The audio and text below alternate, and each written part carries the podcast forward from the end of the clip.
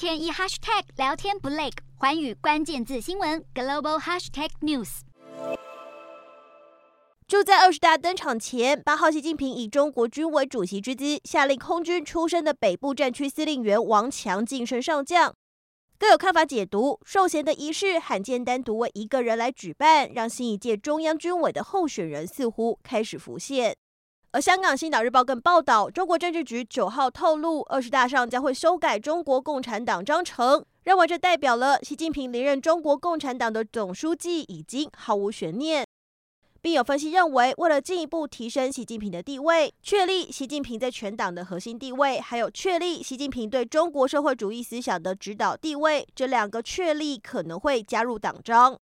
此外，习近平二零一七年在十九大时写入的“习近平新时代中国特色社会主义思想”，更可能进一步变成习近平思想，等于与毛泽东思想并驾齐驱。而习近平为了与毛泽东接班者的改革开放时代做出区隔，更自诩为是执政新时代，显然认为是有过之而无不及。